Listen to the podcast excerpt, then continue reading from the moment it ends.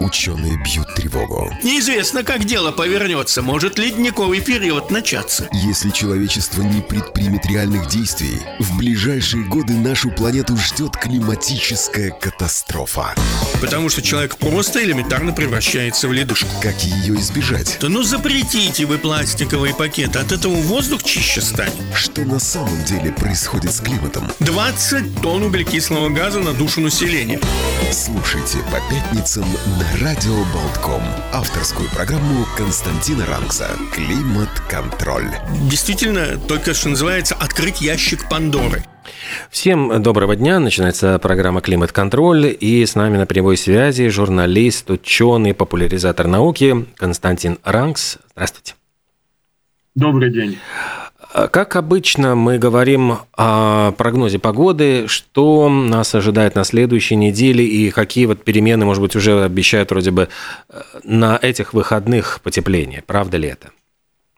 Ну, надо сказать, что про, э, который прогноз был неделю назад, в прошлую пятницу, он полностью сбылся. Действительно, мы имели волну осадков, не так, чтобы очень сильных, но все равно они были, это факт.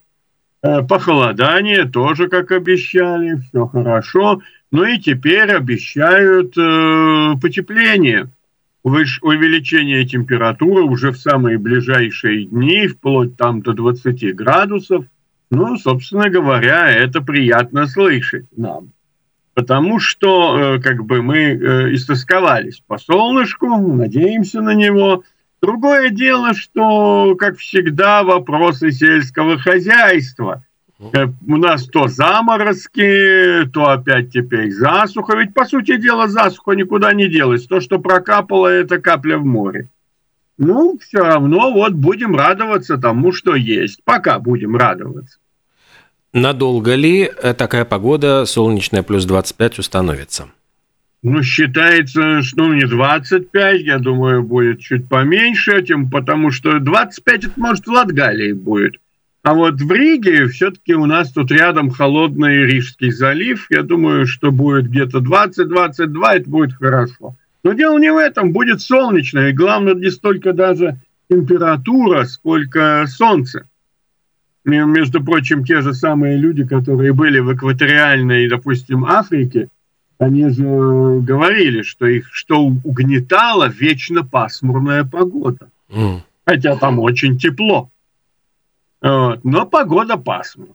Вот это да, это вот э, эти вот постоянные зоны вот этих постоянных тропических экваториальных дождей, если правильно говорить. То да, э, нам нужно солнце. Вот. И солнце сейчас будет, как минимум обещают дней 10 Два превосходных антициклона уже, как говорится, встали над Европой, медленно смещаются на восток. Э, и вот они-то как раз сейчас подсасывают прохладный воздух, но через некоторое время они займут позицию, и тогда температура у нас будет расти. Э, если мы заговорили о Европе, то приходят какие-то тревожные сообщения из Италии, где то было сухо-сухо, потом вдруг резко вылилось огромное количество осадков. Э, вот я читал данные, что было 9 погибших, эвакуировано 10 тысяч человек, поскольку э, там просто заливало отдельные населенные пункты, люди пропадали без вести, там до сих пор не найдены. Что это такое, что, что происходит? – но ведь надо сказать, что это как раз тот самый случай, когда опять погоды предсказаны. Дело все в том, что еще в конце э, апреля, начале мая э, Европейский центр среднесрочных предсказаний, он сдал, делал прогноз о том, что над Италией будут большое количество осадков. Там опять, как всегда, сталкиваются потоки теплого, влажного, холодного, сухого воздуха, вот оно все и понеслось. Не да, действительно, посмотрите, ведь еще месяц назад говорили о засухе в Северной Италии небывалой. Легко отмотать, э, посмотреть, набрать засуха в Северной Италии, река По пересохла. В общем, короче говоря, полный-полный э, кошмар засух. А потом пошли дожди. И вот вся эта вода никуда не делась, она вдруг вспухла, все реки вспухли, и вот начался полный кошмар. А почему в том числе? Потому что до этого была засуха. Почва, которая долго стоит под солнцем, она, сами знаете, спекается в корку. И когда выпадают осадки, то вода не впитывается в почву, а она просто-напросто либо болтается сверху, либо мощно скатывается какие-то низины, образуя вот реальные псевдоселевые потоки, грязевые потоки. Это очень серьезный вопрос. И вот э, про э, это мы сейчас и имеем. Это предсказывалось, это случилось. Между тем, вот про, если говорить Южную Европу, то прямо вот заголовок новости из-за изменения климата Европа готовится к засухе. Э, тут даже какие-то жуткие прогнозы, что фермеры э, ожидают худший урожай за десятилетия. В Испании, на юге Франции, э, вот действительно почва стала вот именно такой сухой, пропекшейся. И говорят, что самое главное, что даже подземные воды ушли, и вот подзем... истощились запасы подземных вод. Еще говорят о том, что эта ситуация худшая за последние 500 лет э, всех вообще наблюдений, э, судя по жаркому сезону, и предупреждают, вот министр сельского хозяйства Испании сказал, что такие масштабы э, придется ну, преодолевать даже, говорит, не только за счет национальных средств, что он имел в виду, непонятно. Ну, искать помощи ну, у, ЕС, наверное. как коллективной угу. кассы Евросоюза. Э, в Испании, да. И вот, например, э, коллеги наши ездили на водохранилище. Ну что, даже в таких местах, где вроде бы всегда была вода, там 30% осталось емкости. Если бы это было в сентябре, ну, допустим, в начале сентября, это было бы еще вполне понятно. Позади 4 месяца сухих, лето, там все понятно, воды остается мало, ждем так называемый готтофрия, осенних дождей мощных. Но сейчас, в начале сезона 30, в некоторых местах и меньше воды осталось, тоже будет дальше? Вот это кошмарный вопрос уже идут разговоры о, о больших выплатах в поддержку фермерства, о штрафах, в свою очередь, типа потому что а, а когда люди э, нерационально используют воду. Страшное дело, угроза поливу полей для гольфа. Где же будут э, наши денежные тузы играть в гольф? Если не поливать эти поля, они мгновенно превращаются, буквально меньше, чем недели, они из зелененьких, они превращаются в желтые бурые. И все. Вот. Потом они так быстро не оклемаются. И вот это серьезнейший вопрос. Да, люди, у кого есть деньги, могут покупать воду. Но я до сих пор помню, как еще лет в 2005 году в городе Мурсия в одноименной провинции на юго-востоке Испании был такой плакат, который повешали, повесили активисты на здании мэрии «Aqua para todos» – «Вода для всех». Mm. Понимаете, это серьезная вещь, когда на стенах люди начинают рисовать красные звезды, ну, в виде мурала, не какие-нибудь там э, персонажи, а вот уже такие, революция пара сиемпре, да, вот тогда это просто означает, что уже народ доходит до ручки. И вот нужно понимать, что это, это явление. А тут ведь еще какой нюанс вспоминают Испании. Дело все в том, что пошло там в свое время вот, идея о том, что нужно разрушать всевозможные плотины и запруды.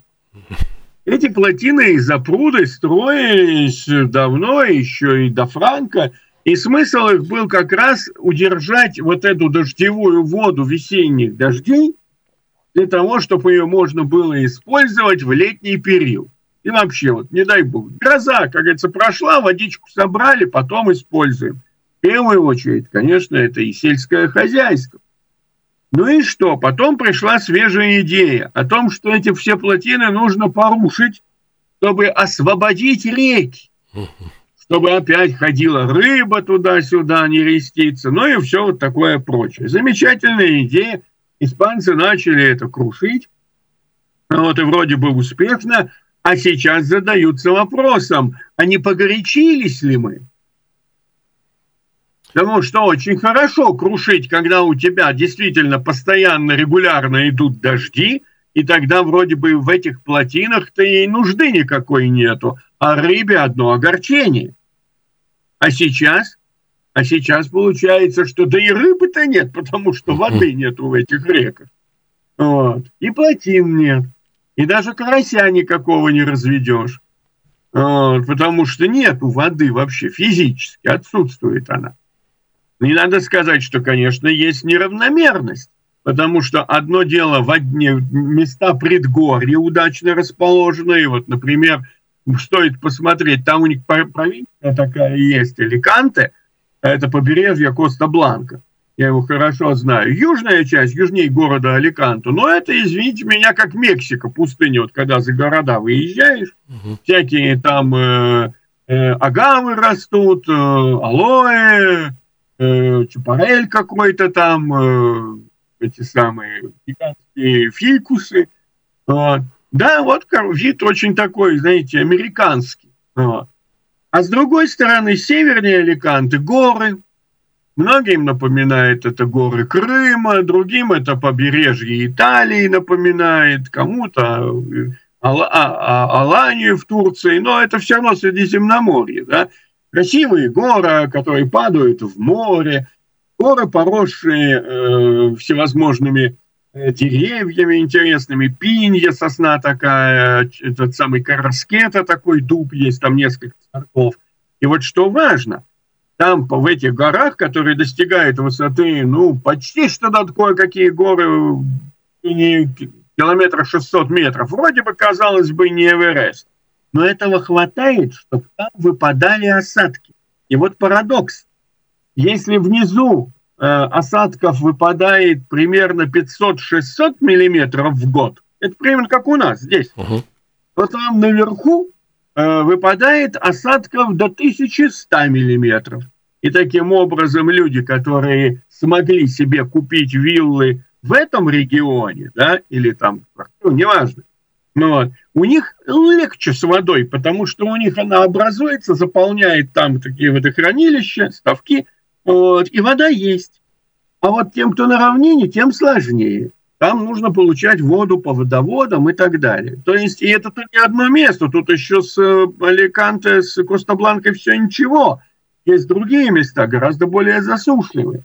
Вот. Есть более дождливые. И вот они сейчас как раз обсуждают вопрос переброса воды, переброса воды с севера на юг. Потому что север Испании водоизбыточен, там mm. постоянно дожди идут из-за э, приходящих туч с Атлантического океана. Там березы растут, грибы можно собирать под осиной. Вот но туда, на юг, где как бы настоящее индустриальное сельское хозяйство, где отдых, все 50, а воды не хватает. Вот примерно такая же ситуация и на юге Франции сейчас вызревает. Я тут видел репортаж евроньюсовский, увидел речку. Я помню, какая была речка. Я там на берегу этой речки отдыхал, когда ездил на машине туда-сюда. И действительно, а сейчас все, какой-то ручеек идет, идет, и вот такая вот высохшая почва. Но вот как раз все и боятся, как вот пример Италии, о чем мы говорим. Сухо, сухо, сухо, сухо, потом пошли дожди, хлоп, вот, и начинается вам наводнение. Причем вода поднимается быстро, течет она очень сильно, с большой скоростью. По улицам городов и не дай бог попасться. Ведь я хочу сказать просто со своей геологической практики. Нам прямо говорили, если поток воды доходит до колена, вы уже в очень-очень большой опасности. А казалось бы, ведь э, что тут такого? То есть э, по колено воды это не страшно. А в чем опасность? Колено воды не страшно, когда вода не течет. Вот тогда море по колено. А когда вода течет, и чем быстрее она течет, тем, э, так скажем, вот эта а, критическая глубина меньше. Вот очень сильный поток, и я был свидетелем того, как э, хорошо мы все соблюдали инструкции. Сначала у нас прошло три самых сильных опытных э, человека через реку, река Народана, при полярном Урале, пошли через нее, протянули трос, и потом мы все уже, как говорится, держались за этот трос. Но вот самое интересное, что э, несколько раз просто ноги уносило, вот, просто убрасывало. Вот. А переступить некуда. Та же самая проблема я видел э, во время Готтафрио в одном испанском городке, когда человек вместо того, чтобы сидеть спокойно на балконе и смотреть, как внизу плывают автомобили, вдруг неожиданно решил выскочить. Ну, спас, слава богу, его соседи успели подхватить, потому что он тут же его сбил с ног. Вы представляете себе, человека понесет, вот его под, под любой автомобиль затянуло бы, и все, и вот вам утопленник на голом месте посреди улицы. Вот мы должны понимать, что, как говорится, силы природы, они очень такие коварные. И это серьезная вещь. А у нас вот, конечно, тоже надо думать о том, что будет, потому что про те вот и прогнозы, которые, например, делает система Коперникус до конца, э, до начала осени, они, в общем, по осадкам для нас э, весьма такие специфические – не, не, у нас должно быть меньше нормы осадков в течение всего лета. То есть это, это для... не означает, что их не будет совсем, конечно. Но для сельского хозяйства это получается очень и очень плохо. Это очень и очень плохо. Другое дело, э, в, в апреле месяце британские метеорологические обозреватели проанализировали, э, это они сделали очень большую работу, и молодцы большие, они проанализировали предсказания на лето по двум позициям. Превышение средних температур и изменение средних осадков. Для Великобритании, ну, для себя, да, родных, по девяти э, между, мировым э, моделям климатическим. Очень разные модели они использовали. Несколько европейских, не одна у нас же в Европе, а несколько – они использовали модель НАСА, японскую модель, национальные модели, например, французскую, немецкую использовали. И в результате вот 9 моделей. И что любопытно, все 9 моделей сошлись на то, что по всей территории Британии будет повышенная температура. Не в плане, что в той же Шотландии будет дикое пекло. Нет, повышенное. Если в Шотландии, допустим, летом норма температуры плюс 17 градусов, то превышение на 3 градуса – это 20 градусов. И мы скажем, что ничего особенного. Но и дело все в том, что это опять-таки означает ускорение высыхания. А вот насчет осадков гораздо сложнее. Нету такого единодушия и есть предсказание о том, что осадков будет больше, и они будут осадки в основном в южной части Британии. А есть, э, как говорится, другие альтернативные взгляды, что осадков будет больше как раз в районе Шотландии. То есть как раз вот тут э, не совсем все четко можно определить. Но факт тот, что их будет, осадков будет меньше, чем обычно в массе своей – вот тут они тоже сходятся, системы. Это важный момент. Ну, допустим, можно сказать Британия, но ведь Британия это как раз это остров, который сидит, стоит посреди моря. Там и попрохладнее всегда. Вот, и вроде бы, как мы говорим, туманный Альбион, дождливый такой. Так вот этот туманный дождливый Альбион в этим летом должен быть Альбионом вполне солнечным и сухим. И британцев это тоже не шибко особо радует, особенно в плане о том, ведь смотрите, о чем идет речь. Если будет плохо фермерам, если будут плохие условия для сельского хозяйства, ну цены все вверх попрут. Ведь речь идет, допустим, плохое лето, засуха будет не только в Латвии или в Балтии. Это большая, большая часть Европы. Откуда мы получаем фрукты? Не стоит будет удивляться ценам на томаты. Там, где их выращивают в массовом, посмотрите. Э, цены будут расти, и мы должны понимать, что это будет. Изменение климата – это не абстракция, это удар по нашему общему кошельку. Для общего, и общему, и частному. Каждый будет, э, как говорится, э, чувствовать как меняется изменение климата. Но вот высохнет, там, будут проблемы в Испании, и не будет ни испанской клубники, ни испанских помидоров, ни испанских арбузов, дынь, яблок потом итальянских тоже не будет. А они, кстати, то, что их много, их э, по дорогам Европы очень несложно доставить к нам, да, то в этом случае это будет означать, что цены на другие товары, например, те же польские или северогерманские, а может скандинавские, они появятся, то есть, как говорится, свято место пусто не бывает, но они дороже будут стоить. Потому что всегда э, э, схема такая, если что-то, чего-то, что-то пропадает, то тот, у кого остается, взвинчивает цены. Потому что... Пусть он... это не так заметно, как вот, вы знаете, как говорится, когда э, таксисты поднимали цены в случае каких-то там э, катастроф или терактов в городах, там, или ну что-то еще. Это, знаете, как говорится, это мелочи. А вот когда каждый день вы должны платить, условно говоря, на 20, 30, 40 процентов больше за ту же самую корзину, вам либо надо меньше кушать, либо менять локацию куда-то. Э, парадокс получается в том, что в той же самой Испании-то помидоры-то будут. Вот, кстати, что интересно, там-то они будут. Потому что там, как говорится, огромное количество туристов, и туда их привезут. Но разница, разница в ценах. Вот, вот это тоже мы должны понимать. Поэтому ситуация для Европы, вот если смотреть сейчас специализированную литературу, которая ну, идет в сети, то очень серьезная. Многие специалисты говорят, что ну вот мы, у нас начинается полоса черная. Почему? Потому что до сих пор, три года, э, в Тихом океане было холодное течение главенствовало, ля так называемое. Оно идет, это течение от Латинской Америки, от Южной Америки на запад э, к Азии, через весь Тихий океан. А Тихий океан – это почти 45% земного шара, вот так, если смотреть, по окружности. Вот мы все ютимся на одном полушарии, а там второе полушарие, это называется Тихий океан.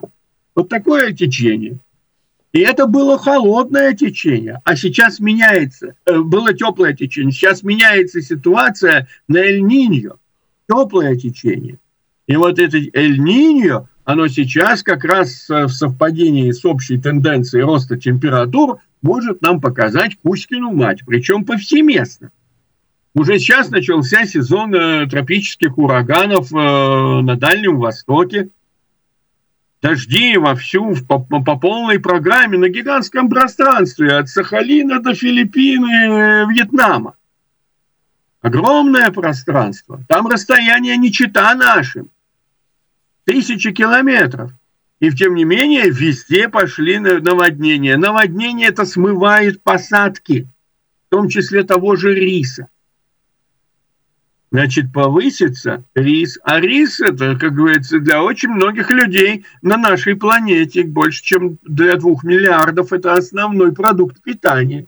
Значит, они будут что-то закупать в другом месте цены опять повысятся. В общем, куда ни кинь, везде клин.